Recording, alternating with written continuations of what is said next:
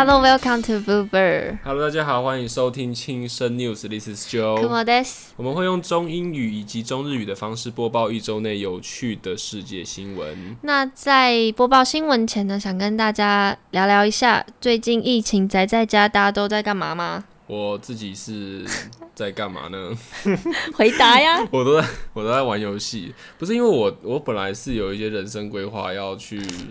服从国家义务啊，是啊，就是从反正五月中，因为五月中那天弄弄弄弄，然后突然说隔天要当兵，不能去当兵，对，他还蛮衰的，就是我头发都剃了。他头发都剃了，什么都准备好，然后在去的前一天收到区公所通知说，呃，那个先生，不好意思，我们因为因为疫情，所以就暂时延缓入兵营。他整个人就是 what the fuck 这样我的脸就变白色的这样子，然后惨白，然后是一个平头的人，然后惨白。我现在头发已经长出来变刺猬头了，然后气死我。然后前几天又有说，就是第三级警戒的紧急事态会延续到六月十四号，对所以本来他其实五月中不能进去，变成是本来是六月八号嘛，对，六月八号应该是最早对，。然后对现在又延，所以我就想说啊，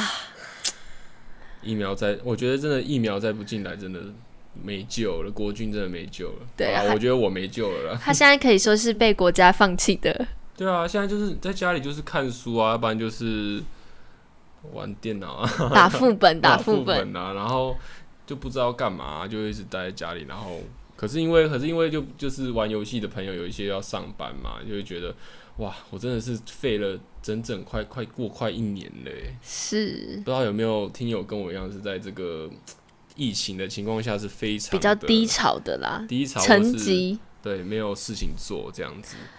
那还是希望大家如果 OK 的话，来听听我们的 在我们的 Podcast，可以陪伴大家一起度过这疫情的时间啦。那也要我们每天都有更新啊。没关系，你就回去多听，呃，每一题每一集都多听几遍，好，听超过一百遍，好，听到腻为止。好啦，好，好，哎、那、你没有分享你的，那、你疫情在干嘛？我在家就是。因为我们家 没有睡觉是一个大重点，就是大重点就是就是大部分的时间是睡觉，然后但是因为我们家住的比较稍微呃郊区一点，所以就是非常非常空旷，然后就常常会戴口罩去外面运动、散步这样。当然，大部分时间还是待在家啦。他们这边人口基数算少啊，所以他们这边要运动，其实老实来讲算蛮方便的。对，而且都嗯不会遇到什么人，对对对，我觉得这是很好的一点呐、就是有一种养老的感觉了。是没错。哎哎还不错，还不错。好，那好了，今天就就是好是简单的跟大家分享一下疫情的呃自己待在家里的生活这样子。因为现在可能就是越来越严重，然后包含因为我自己也没当父母，所以我就会觉得小孩子长时间待在家很可怕。哦，我妈真的是受不了我了。哎、不是，你已经你算大孩子，我是说那种哦，国国中国小的啦那个新闻就有提到说，呃，可能你 work from home，然后你的小孩也在家里啊，我要顾小孩，然后我又要又要工作啊就他那个上上网什么，不知道用什么什么库克云哦，对这上课，然后要看他网络稳不稳，然后要看小孩有没有认真。他们之前就有一个新闻，就是啊，我觉得那就烂新闻啦。反正那个新闻就是在讲说，就是 PO 好几个那个小孩子在罚站照片，因为他们都在家里，然后不管，然后被罚罚站，然后就有好几个父母这样分享这样对，子。我是还没有办法想象，但是希望各位听友们就是可以在这种相对比较沉闷的生活里面找到一点点。打打副本也好啊，或是运动、睡觉也好，就是找到让自己可以舒服过小学的方式。就是现在现阶段就不要对自己要求那么高。对啊，而且我觉得我已经是一个很宅的人，然后现在疫情这样子，我真的觉得不能接受。哎，我不能上健身房，我真的，我我快死了，我我快我快没办法呼吸了。OK，好了，还是说适当的做做一个简单的室内的运动了，不要让自己完全是处于一个哦 couch potato 的状态了。室内运动室内伏地挺身、仰卧起坐、你要解释清。楚啊。当然，你跟你的伴侣如果有不错的关系，也是可以做一些其他室内的运动啊。好，那我们可以听一下今天的新闻了吗？就有时候两人三角之类的。好好好好，那我们呃，start our first news 哈，第一篇新闻，OK。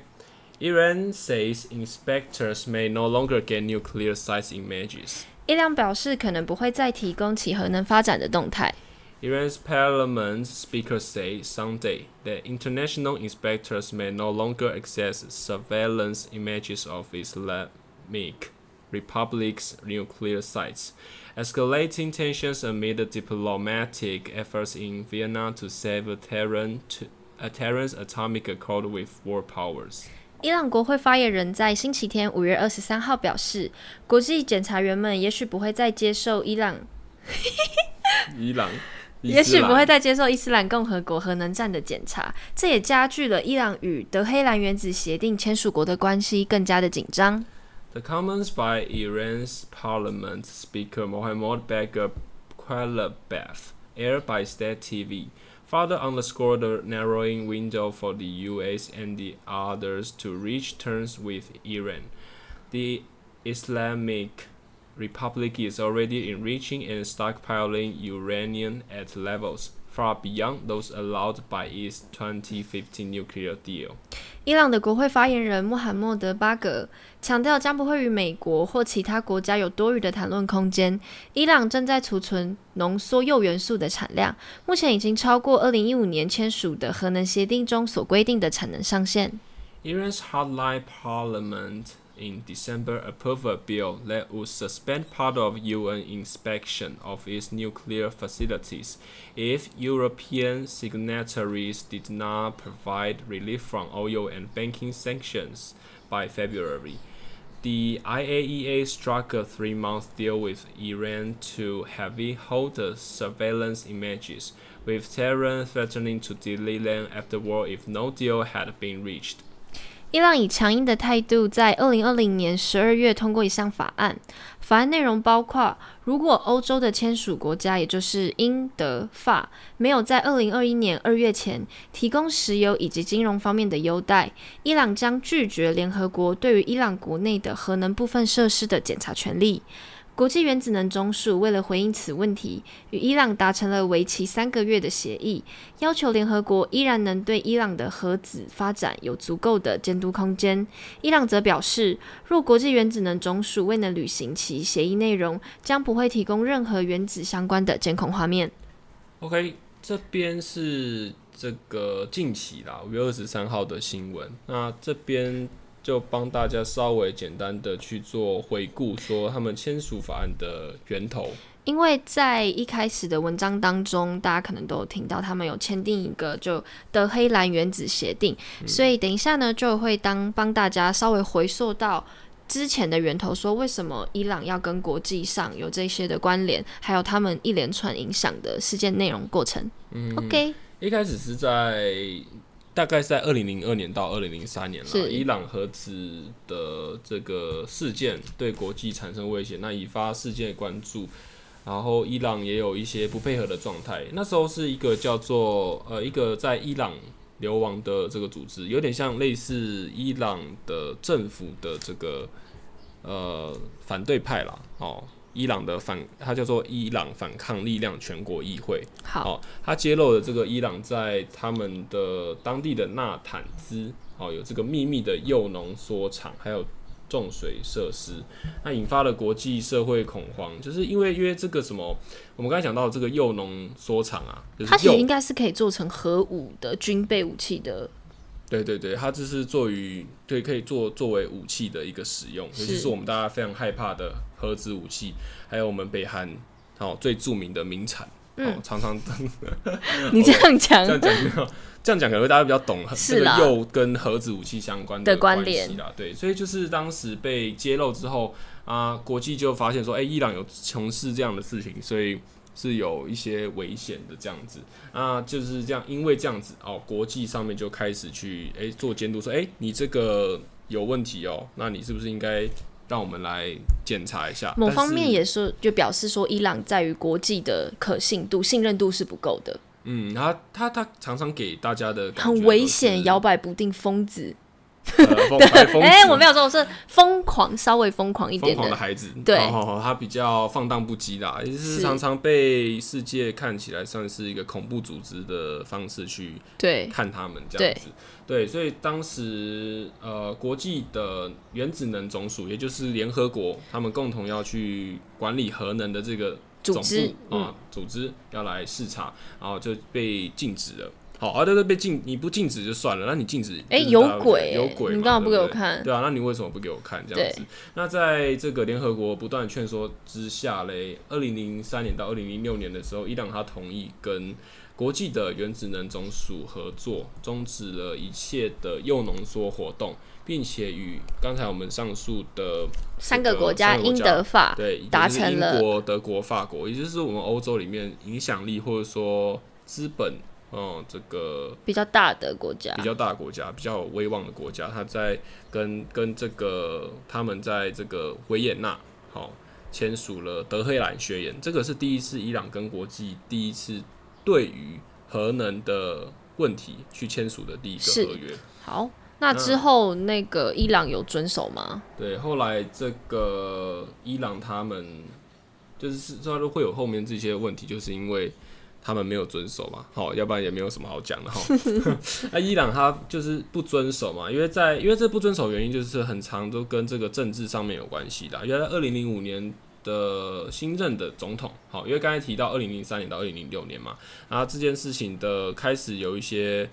呃，转变不确定性跟转变，就是在二零零五年的这个伊朗总统艾马丹加上任之后，哦，他开始在这个宣称说他们要恢复右转换运动，好、阻止国际的原子能组织监察，还有他他也反对就是遵守之前我们相就是跟这个组织相关的规定，开始做一些反抗的运动这样子。那、接下来因为因应这个伊朗的不合作，所以呃原本在德黑兰宣言里面没有加入的中国、美国、俄罗斯也陆续加入了这个守护好或者说维持核能国际秩序的国际秩序的行列那。为什么他们突然加入？为什么不是一开始？对，其实一开始他们在德黑兰宣言那时候，美国跟日本是说不要加入的，然后后来当然日本也没有进来。但为什么他们后来会加入？我自己的猜测是在可能某种程度上面，呃，他们其他国家开始觉得说，可能不去解决啊，不去一起做监督，是一件危险的事情，所以开始就是有一些动作，甚至是加入这个协议本身，去加强这个协议的约束力，这样子，所以就形成了伊核问题六国，好，就是我们后来所俗称的 P 五加一啦，好喜欢用加什么加什么，你知道，之前那就加什么加个什么。对东协也是这样，对啊，就是加加的都是一些嗯，可能比较的对附属的，所以那个 P 五可能就是哎、五个大哥啊加一个小就是弟端茶的小对，我们。在观察他这样子。好，好，那他一就是要求伊朗停止铀浓缩的活动这样子。那在二零零六年到二零一零年间，安理会也是国际的安全理事会，好，他们也是呃通过了六项的决议案，他们包含的冻结铀浓缩的活动的相关人物，还有企业的赞助，哦，也禁止各方提供和相关的技术给伊朗，要不然的话就要给予制裁。好，那这件事情包含他介入之后，在后来更重要的是，他们总统又进行改选了。好，二零零五年嘛，那再来是二零一三年的时候上任的总统哈桑劳哈尼，好，他是一个比较温和派的总统，所以他在对于核能上面还有铀元素的发展上面就给予比较大的谈判空间，或者说比较配合，所以他们那时候在二零一三年的时候就在瑞士的日内瓦跟 P 五加一的国家签署伊朗核问题临时协定。所以这表示说，他们之前前一份签署的那个德黑兰宣言就作废了，应该应该也不是说作废，就是说有点像是就是嗯，更细部的，对，更更细部，就有点像是宪法是一个大统一，然后我再钉钉下面的那种哎感觉。你这个解释还不错，就好像那时候台湾有宪法嘛，然后后来不是有那什么临时动员、动员戡乱的条款那种感觉，所以这个也是嗯临时性的，所以他会应该算是短暂短期内在这一任总统针对这一任总统任内伊朗国内的核武状况。对对对，他所以所以大家记得临时协定这个东西，后面会再解释哈。好，那二零一三年到二零一五年的时候，他们有持续哦这个配合合作，都还蛮良好的。国际做出经济退让，那换取伊朗对核能发展的安定，还有被监控的许可这样子。那在刚才库莫尔帮我们稍微提到说，就是临时协定这个问题。所以在临时协定这个问题，它的重它的问题就变成说，诶，它会变成是一个有点像续签的那种感觉。好，就是我今年过了之后，诶，明年哦，我们再拟定一个临时条款，让更符合当下就社会状况的协议。对，就是会与时渐进这样子。可是这样子的话，它的坏处就是它会相对的比较不稳定。对，没错。所以在二零一五年的时候，伊朗还有这个伊核问题六国啊，五 P 五加一。英国、德国、中国、俄罗斯、美国、法国，哦，签署了这个一项叫做联合全面行动计划 （JCPOA）。对，JCPOA 哈，后面用可能用 JCPOA 去讲，也就是说，联合全面行动计划就是这个我们现在比较近期来讲，哦，对于比较正式的，呃，比较正式，然后各个国家对于伊朗介入核能的这个比较。呃，明显的一个法案，就是我们比较不会再讲德黑兰或是伊朗核问题临时。就是目前，我应该说我们之后对于伊朗核武跟国际上的问题，都以 JCPOA 为基准去讨论。对对，好，就是它是相较于我们刚才讲的伊朗核问题临时协定，或者是德黑兰宣言，都在更正式一点，更正式又更有长效性这样子。好，OK，那这一切的稳定哈，在于我们的这个在在这个。川普，我们可爱的美国总统哦，狂人前好，美国前总统川普在二零一八年的五月，他直接决定单方面要退出核协议，也就是说，哎，我不屌你们哦，哦，JCPOA，老子想退就退。对对对对对，因为这个东西就要牵扯到说，美国他们长期以来对于那个中东地区的政治上面的支持，对于以色列他们其实长期以来以来是偏袒的。那刚好伊朗的阿富汗人种跟以色以色列又是世仇的关系，所以一直以来都不好。所以今天就是说，你你如果是扶，你又但不太可能两个都扶持啊。对啊，他们又加上又加上川普又很偏以色列，所以他就把伊朗视为是一个恐怖组织。那事实上，以色列也是某种程度上也算是恐怖组织啦。只是就是看看你的政府怎么去解释这件事情。那另外一方面就是共和党他认为 JCPOA 对伊朗的要求太小，然后太少，然后让步太多。哦，那。另外一方面就是说，伊朗如果一旦获得核武的话，就会造成这个核武的这个状态不稳，或是造成世界的恐慌。好，那川普他就有痛批了这件事情啊，然后说什么啊，这个伊朗是全球的一大乱源啊，还有这个恐怖主义活动的可能啊。那因为要因应这样子的情况嘛，川普就是当然实施一些制裁，最喜欢做这种事情哈。那那时候中美贸易战，大家应该都不陌生啊。啊，制裁包是范围就包括经济、能源、石化、金融等领域哈。只要你任何只要是有协助伊朗发展核武的国家，也将会受到美国制裁。而且这种协助也不是说实质上协助哦，就好像我们刚才讲的 JCPOA 里面的任何一个国家，他们在呃做的事情明明是制约。但是可能会被美还是会被美国视为你是在帮助这个国家的核武稳定发展，所以这也让之后的这些国家在两边很难取舍，也引发了伊朗的不满。这样子就是说，哎，之前不是我们都讲好，然后你现在又帮这个美国啊，或者说靠拢美国，这是什么意思嘛？对不对？所以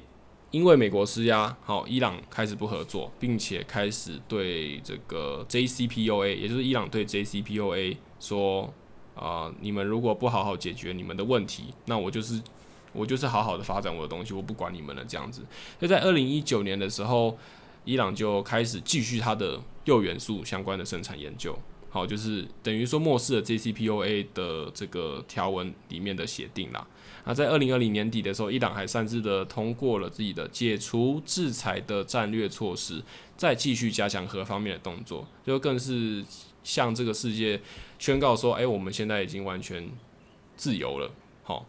那在今年，好，也就是二零二一年的五月二十二日的时候，据伊朗的法尔斯通讯社的这个德黑兰市长，好卡利巴夫的一句话有讲到，哎，这个由于为期三个月的协议到期了，国际原子能机构不再被允许访问核设施内部摄像头收集的数据，也就是说，今天开始，好，你们二十二号之后，你们再也不可以来关注我们的核能相关议题，不可以再介入了。好，就是说，我们已经不是 partner 了，leave me alone。所以这边简单的帮大家再整理一下，就是是一切一切的发生本来都好好的，就是伊朗也愿意受国际的监督，然后去抑制或者是不要让他们的核武军备的速度获得国际上的不信任，但是一切都从二零一八年川普单方面的退出这份协议。后来呢，伊朗我觉得等了一两年之后，他们发现越来越不对劲了，所以在二零一九年就宣布说，那既然你们其他的五国，刚不是说是那个 P 五加一嘛，其他五国你们都没有办法去限制美国做这样的事情的话，那我伊朗也不要再继续遵守我们当初签订的这个合约，所以他们也就开始在二零。一九跟二零二零年就开始扩大他们的核能武器的研究的动作。对对对对对。那在所以所以就是说，在五月的时候就已经正式在讲说，哎，我已经不想要再跟你们合作了，反正你们也没有呈现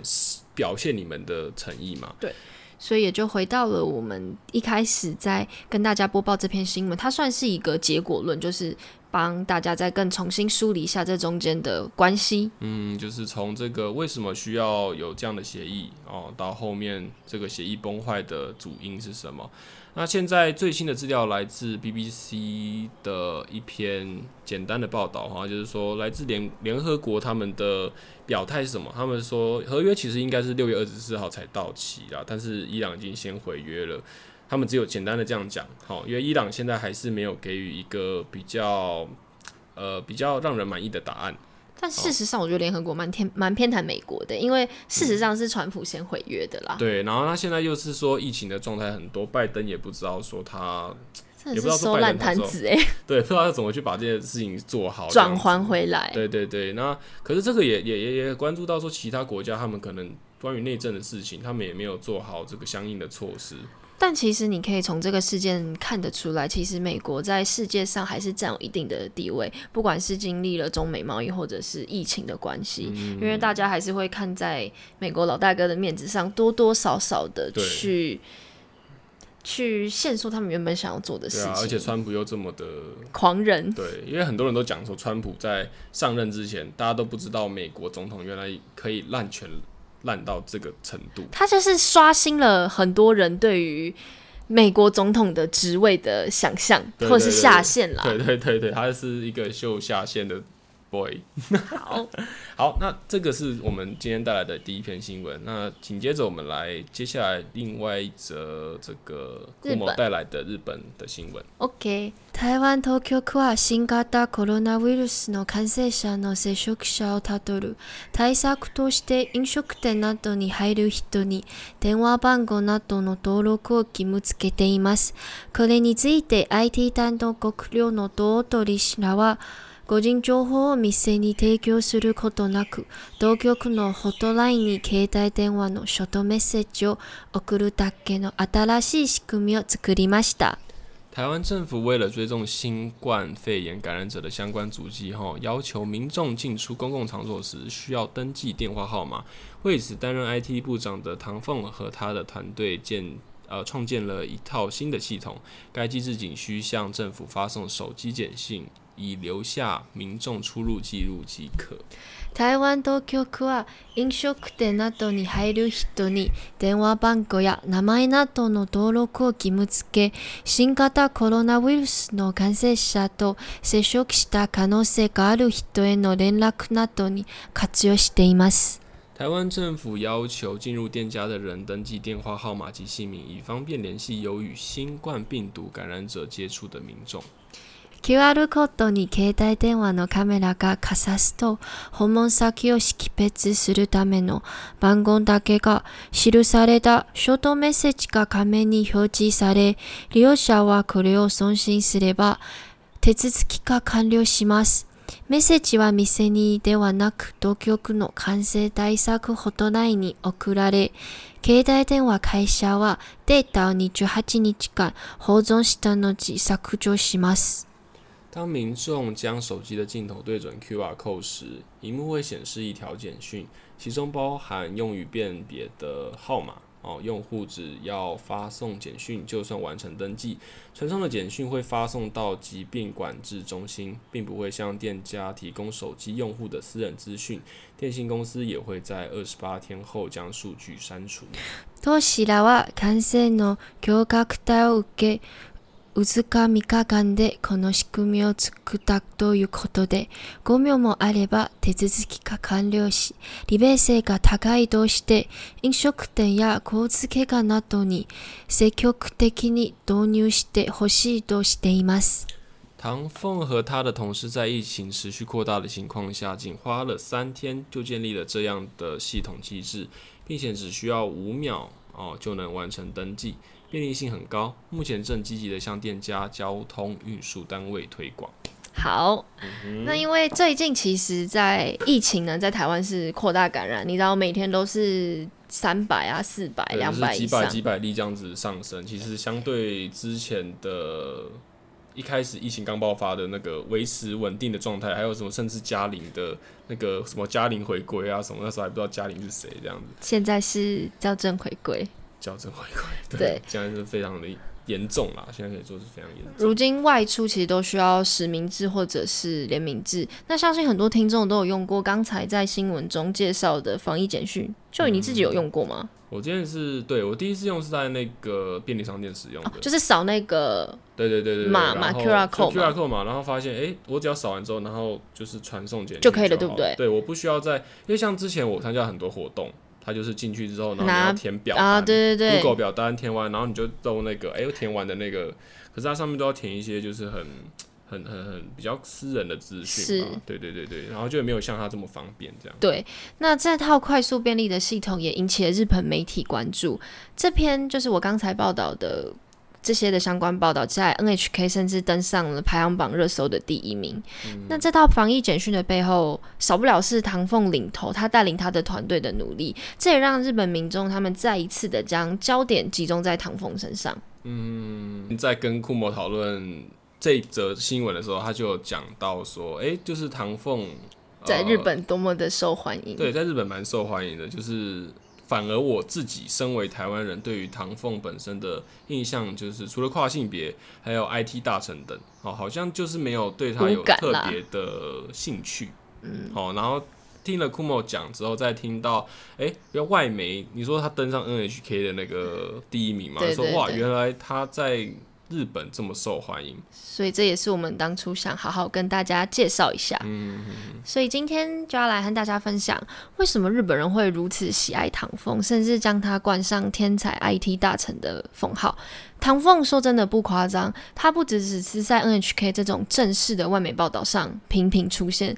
他已经受欢迎到连当地日本的综艺节目都会特别把唐凤拉出来做一两集的节目哦。当主题对，当主题就是消费，啊，你要这么说也可以，就是很多就是日本的综艺节目也好，或是那种论坛谈话性质的节目，都会有一个专门为唐凤开好几个这样。我甚至怀疑，嗯就是哎、诶唐凤你是日本人吗？这其实蛮有趣的，就是你一个台台湾的这个政府官员，我们蔡英文可能在日本都没有这么有名的吧？对，好，于是我就先跟大家。回溯到二零二零年，其实在，早在二零二零年的时候呢，日本媒体就已经盛赞台湾在防止那个 COVID-19 的疫情方面做得非常好。那他们认为其中天才 IT 大神唐凤在这个里面扮演了 key man，关键的那个角色。当时的副总统陈建仁先生，他也公开的表示说，唐凤利用了大数据分析，协助了防疫工作，也证明了人工智慧在防疫应用上面的便利性。所以这一次，二零二一年，唐凤又因为防疫简讯，他再一次的受到了日本媒体的关注。嗯，所以其实，在过往就有很多，尤其是疫情啊，疫情这些报告都少不了唐凤的功劳，这样子。那自己本身在使用它的，像刚才我们讲的口罩地图或是 IT 对，啊，不不不，那个 QR code 啦，是我都觉得那个，哎、老实讲，如果真的没有仔细去知道说它背后是这么多人啊，是唐凤在推手，你也不会觉得这个重要性这么大，这样。对。那在去年，就是二零二零年，日本在九月底的时候，透过当地的一个出版社，就是日本的文艺春秋出版社，发行了一本叫做《A U Odori Dan Tensai ID So Nanatsu no Kao》的这本书。那这本书就是为了日本读者揭开唐凤的故事。对，然后我们那时候也有看，就是这本书的来由，其实很很有趣，因为它是在日本出版，对，它是日本人撰写，或是然后还有那时候好像有也是拿台湾的那个专访的翻译到日本那边，然后给日本的人民去阅读。对，然后最后由这个亲子天下再把版权买过来做重新的编撰，这样子。然后才给台湾读者，就是在两个月后，这个时间线是二零二零年的九月，在日本当地的出版社出版，然后两个月之后呢，二零二零年的十一月，这本书才在台湾重新出版，所以这个时间线就蛮妙的是。竟然是有由一个外国的国家去出版了台湾人的自传，然后给日本人去做了解，跟更更清楚他整个人的传奇性的故事，然后反倒才红回来台湾。但我不知道有没有很多人有在关注这本书，我觉得新的啦。在你跟我讲之前，我也真的不知道这本书，而且这本书很新诶，二零二零、二零二一哦，二零二零才出版。底嘛，嗯，所以它我们之后，因为它的内容题材其实不只是在讲唐凤传奇性的故事，它其实也包含了跨性别，然后也包含了自学，然后也包含了他在整个。天才骇客，或者是外界，还有他自己成长的心历程，所以我们觉得这本书，我们未来打算用读书会的形式跟大家分享和讨论。对啊，那就期待一下吧。好，那这边我自己有帮大家整理了两个，总结了两个日本为什么这么推崇唐凤的原因。好，其实第一个的话就是他们其实是在拿台湾在刁自己日本国内关于科技 IT 大臣的这部分。嗯，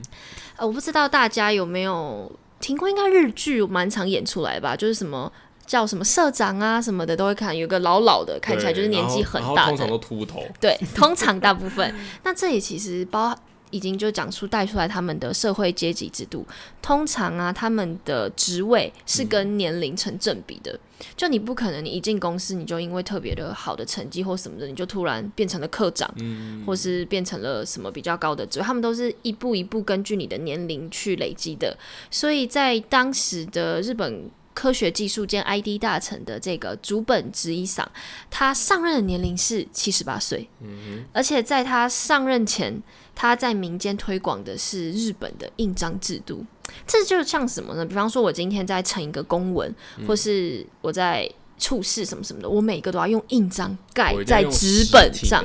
没错没办法用电子档。对，不能扫描，我们不能怎么样哦，我们一定要用印章在一个纸本上盖好，一层一层的呈上去。所以这个就跟他目前担任 IT 大臣这个形象完全是背道而驰的。因为担任科技大臣的工作，你应该是要致力推动像是行政工作的数据化啊，比方说什么电子扫描等等的，跟这种坚守在文件上面盖章的这个传统文化。完全是背道而驰的啦！他走错部对，你可以觉得说，哦，他守护传统价值很好，但是放在他这个 IT 大臣的这个位置上，主本职意上可能不是这么的胜任。嗯，也不是这么鲜明的例子可以当当上这一个职位。对，而且当初在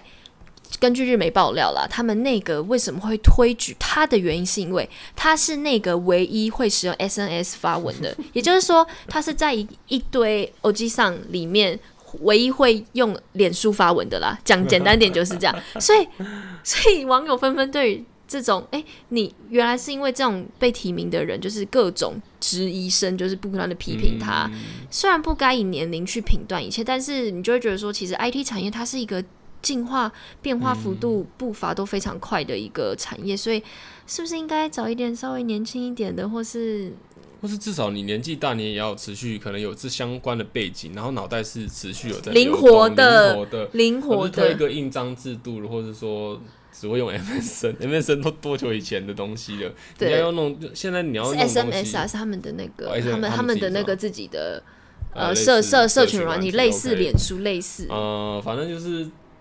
我觉得蛮蛮蛮吊诡的。对，如果是我的话，我应该也会会。常常在那边吐槽吧。对啊，而且你在在台湾这种事情相对来讲就没有这么严重。对，对对对，所以就看了就会觉得相对觉得荒谬。那我觉得这也是这个日本会比较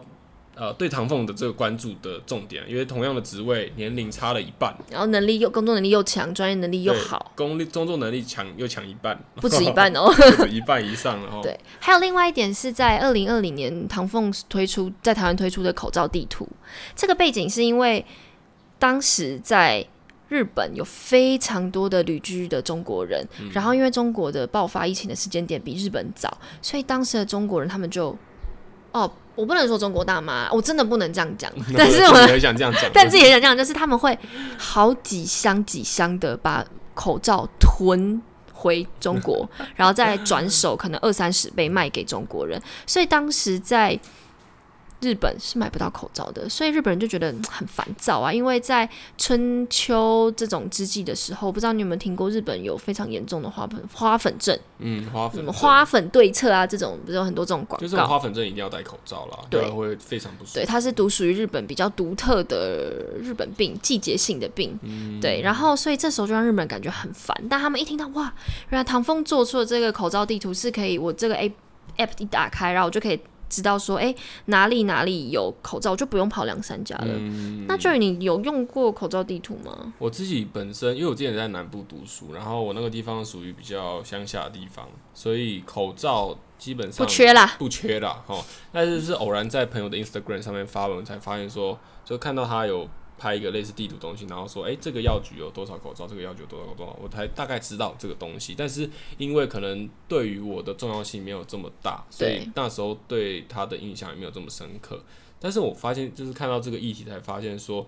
把口罩或是一些民生用品做简单的配给跟这个资金上面的分配，它才有办法让大家均匀的去使用。因为囤货这件事情，或是嗯害怕性恐慌性的消费，消费都会带来一些，就是会造成说你想用的人拿不到，就社会的负担，简单来说。对对对，然后会造成那个差距啊，就是是使用上的差距。所以，因此，当台湾有如此方便的口罩地图可以使用，所以才让日本人如此羡慕。嗯所以，等于是说，日本媒体越大肆、越强烈的去报道啊，台湾的科技啊，这种多么好，也就在反衬他们自己国内的 IT 怎么怎么这么逊啊，怎么怎么这样，没有帮我们人民这么的服务，或是让我们外国的对月亮总是比较美啊。对，好，那另外另外一个原因呢，就是偶像崇拜。因为唐凤无论是从形象啊、个人经历背景到年纪，都非常的有故事性。简单来说，就是很有噱头啦。我随便抓几个点，看他拥有超高的 IQ，或者是他国中就辍学，然后他一路自学，然后变成了天才骇客，或者是他甚至是全球第一位跨性别的政府级部长级别的长官哦、这个对于不不管是现代比较开放，或是过去来讲，你是一个比较特殊的性别的性别者，甚至是让大家都知道，这个是。上这个这个多少会引起一些争议，甚至是会被一些异样的眼光去对歧视或者是一些比较不受公平的待遇，而且特别是在东方国家，嗯，尤其是尤其是如果今天唐风他不是这么的超群的话，对。那可能就比较对，如果你随便把他什么呃超高 IQ 或者是什么天才那个名头黑科技拿掉，哎、就很容易很容易就从这个政府上面对被推下来，对。所以总而且再加上他年仅只有三十八岁，嗯在这样的年龄上就有了这么样好的背景或是经验的话，这一切的一切都非常吸引日本的民众。嗯，对，因为这也是算是对台湾的一个占加赏地方，我们的社政治社会风气比较开放啦，略微开放，对，所以他们也是比较羡慕的。所以以上的两点就是帮大家整理出为什么唐凤如此风靡全日本的原因。嗯，那就是这本书，我们之后会做读书会嘛，就是还蛮期待说之后，呃，这本书它可以带给各位听友，甚至是我们自己也好，就是对于唐凤的了解更深呐、好，那这边就先不要卖个关子不要讲太多。这样子。好，那这节目结尾哈，我要跟大家宣布一件事情哦。我跟 Kumo 在前几天的对时候有做一个赌注啊，他就说，哎、东京奥运到底会不会举办？那这个这个是各方其实、啊。对我先说，我觉得不会，好了，那为什么不会？你自己的论点是什么？因为在去年他们决定要演的时候，然后大家就已经蛮不看好的。可是因为现在重点的重点就是疫情又再起来了，现在大家日本国内他们本身也自己缺疫苗啊，然后很多的现在又已经紧急事态宣言又在起了，他们根本就没有能力去。应付这么多的旅游外游，可美国也、也美国也那个喽，也对于日本就是拉警戒了，说你们现在游客都不能去哦。那在这样的话，他们举行根本就是入不敷出啊，他们就是弊大于利啊，那为什么还要办呢？那你觉得他们会如果如果不办，他会延办，演会延还，会延，所以延等于说延一年再延一年。对，那你觉得 没有？我自己的观点就是说，好，他今天他我还没阐述完我的啊观点，算了，给你啊，给你你啊，先讲你讲你讲你讲我要啊。你先讲，你讲，你讲。所以还有再加上是日本的日本本地的民众哦，他们有经过公开官方的投票，六成以上觉得不要办，因为对他们来说，他们现在连维持基本的生存需求都很难了。之后，那我们为什么还要再去办这个？可能对我们来说并没有太大的实质性意义也好，因为你看宣传意义没有。财经济的也没有，那办要干嘛呢？你不能推广我们的国际实力啊，反而是让大家看到我们日本国内在疫情应对方面如此的不恰当。OK 啦，大家都知道了。OK，好，那我的观点是，二零一九年，你觉得会不会办？你要先说。我觉得会办。OK，那为什么？为什么会办？但是重点是我们一般奥运它就是一个让国际看到这个国家的一个机会嘛，所以促进经济效益也好，呃，促进这个人文交流也好，但重点就是第一个经济，因为钱都砸下去了，你已经演一年了，他那个损失一定是有的。然后加上你今年如果又在演的话，那个经济一定是会一直在衰退当中。就好像我跟你讲说，诶，一即使我们现在疫情这么严重，大家还是必须要出去买菜啊，还是需要出去工作啊。对啊，所以我因为疫情的关系，我就办这个活动，我那些钱都砸下去了。那你觉得这个时间再往后延，或甚至是整个取消，对日本的呃整体的社会，我们就想讲人民，虽然讲人民声音比较大声好了，但是政府对于整个社会的，你觉得那个衡量性到底是办还好还是办不好？我会觉得办可能会是比较好，我觉得办因为钱都砸下去了。没有，他们现在没有在办没有，我没有。阐述完我的论点。哦，还有一个是美国，他之前有对日本声称说，就是哎、诶把你们列为第四级警戒的旅游地，但是他并没有声称说，今天东京奥运需要就是运动员过去的时候。运动员是因为这件事情而不能去，他不会因为这件事情就不去。针对这一点呢，我又在上网爬了相关的报道，就是非常多的美国的奥运的代表选手都是妈妈，就是特别是网球或是一些其他项目，因为他们不能带孩子，因为他们有严格的规定说只能选手去，选手的家人不能去。那因为这一点，现在很多的美国奥运的代表队选手都要退出，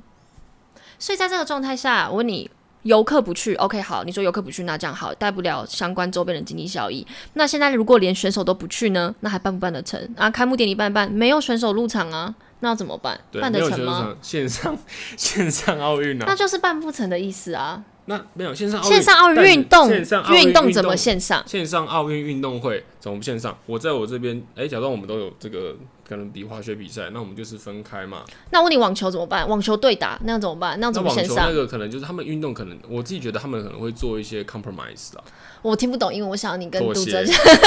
我想你跟读者讲中文。妥协妥协的，就是说我们这可能哪一些运动不做，哪些运动做，可以维持线上线上。那如果实地真的没办法做，人不够，可是竞技型运动不能用线上方式，因为它不确定因素太多。它所以我说竞技型可能就舍去嘛，compromise 要我再讲一次，妥协，当然不会做的很完整，但是可是大部分的奥运都是是竞技型的运动至啊。少我要办，我觉得网球、足球、篮球、棒球，所有的对抗性的运动都是好，这个节目到尾声，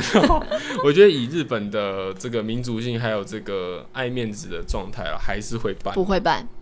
OK，那我们今天就到这边好，我喽。们今天新闻差不多到这边了。那如果大家有任何的想法，也可以就是跟我们一起去思考一下。哎、东京奥运到底是会办不会还是会办呢？那我自己的这边，我们赶快结束了。我这边的长辈长辈通常都是说 OK 啦，都是会办啦。 赶快啊，结束。好，OK，好，那今天的这个国际新闻差差不多到这边啦。 Thank you OK for listening. 好，This is Joe. こもです。 See you next time. 拜拜拜。 别送了。